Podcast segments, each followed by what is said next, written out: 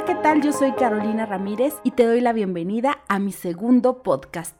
El día de hoy quiero hablar de un tema muy importante. Fíjense que yo estaba muy emocionada porque pues había hecho mi primer podcast y pues me gustó mucho la respuesta que obtuvo. Entonces yo estaba en esta emoción y contenta y con muchos proyectos, pero me sucedió algo que pues me hizo sentir mal, de cierta manera. Muchas veces nosotros nos generamos expectativas respecto a algunas situaciones. Y cuando no es así, cuando no se cumplen esas expectativas, pues obviamente nos sentimos mal. En este caso a mí me ocurrió algo así. Me había generado expectativas en una situación y pues no, no salió como yo pensaba y obviamente pues eso me hizo sentir mal. Pero el punto no es ese. Fíjense que yo a lo largo de mi vida hay una emoción con la cual no me sentía muy cómoda. En específico es la tristeza. De hecho, esa emoción, por evitar sentir esa emoción, pasaba por muchas otras emociones. Es decir, como no quería estar triste, el solo pensar en, el, en estar triste me generaba un miedo impresionante. Eh, o si no quería estar triste, si a veces las cosas no salían como yo quería, en lugar de estar triste, me enojaba mucho. Obviamente esto no lo hacía de una manera consciente, hasta que después de terapia y de muchas terapias me di cuenta que yo estaba evadiendo esa emoción, yo evadía sentirme triste. Y entonces, ¿qué pasa cuando tú evades algo? Es por ejemplo, si te duele una muela, ¿no? Eh, tienes el dolor de la muela y te tomas una pastilla para el dolor pero realmente lo que tienes tal vez es una caries o algo así y te va a seguir doliendo. O sea, esa pastilla solo te va a calmar el dolor por un momento, pero después va a ser muchísimo peor porque probablemente hasta tengan que eh, hacerte un procedimiento más, más elaborado precisamente porque no lo atendiste a tiempo. Pues así también es con las emociones. En mi caso, como no me daba permiso de sentir tristeza o no me daba permiso de estar triste, les digo que pasaba por un sinfín de muchas otras emociones. La principal es que yo disfrazaba mi tristeza de enojo. Y eso me trajo pues a la larga consecuencias más fuertes porque por ejemplo me tuvieron que quitar la vesícula o también tengo migrañas y yo sé que muchas veces algunas de mis migrañas son causadas por enojo.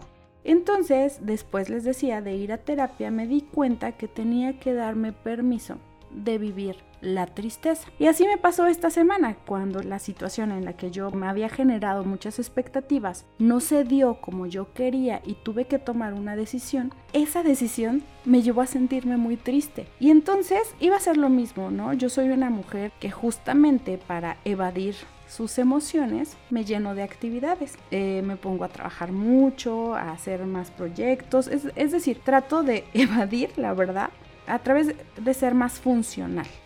En específico, esta semana decidí no hacerlo así. Decidí darme chance de sentir la tristeza, de sentir eso que me estaba doliendo, de escucharme a mí misma y escuchar el por qué me sentía así.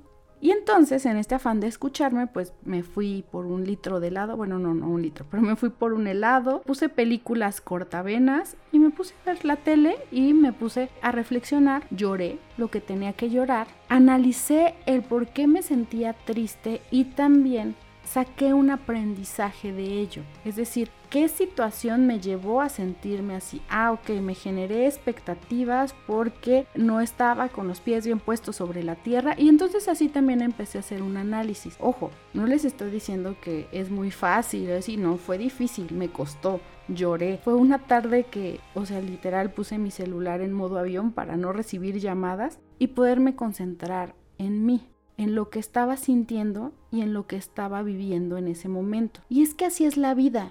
La vida no es siempre estar en un estado de bienestar o felicidad.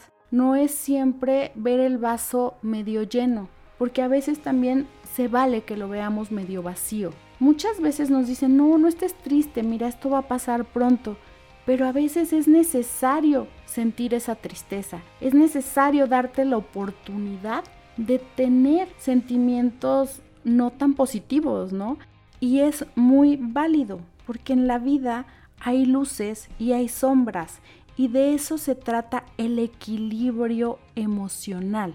El equilibrio emocional no habla de que siempre vamos a estar felices, sino que vamos a saber gestionar nuestras emociones y nuestros sentimientos y vamos a ser resilientes. Y para mí ese fue el principal reto esta semana, ser resiliente, poderme recuperar de esa situación en la que yo no estaba nada bien. Y es que al permitirnos estar mal, también nos permitimos pedir ayuda. Puede ser de algún amigo, puede ser de un profesional, pero ya no estamos solos en el momento de ir viviendo esa situación, que tal vez no es nada fácil. Y es que, por ejemplo, la tristeza es una emoción universal.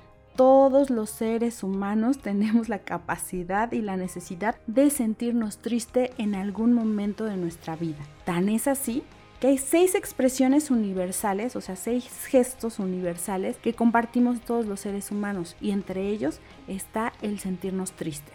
O sea, todo, todo el mundo, cuando algo nos acongoja y nos produce tristeza, hacemos la misma expresión facial. Y es que tan importante es este sentimiento o la tristeza que muchas de las grandes obras de poetas están basadas en en este sentimiento. Lo mismo ocurre con las artes, ¿no? Este, muchas veces es un estado de inspiración también. Y es que al estar tristes podemos desahogarnos a través de la escritura, a través de la pintura, a través de una fotografía y podemos crear de todo ese sentimiento algo bello, algo hermoso que nos ayude a sentirnos mejor. Entonces, no es mala la tristeza, Debemos permitirnos sentir esto porque como les decía, en la vida hay luces y sombras, hay noches y hay días y las personas también vamos a tener diferentes estados de ánimo porque es muy válido, porque no siempre tenemos que estar felices, pero sí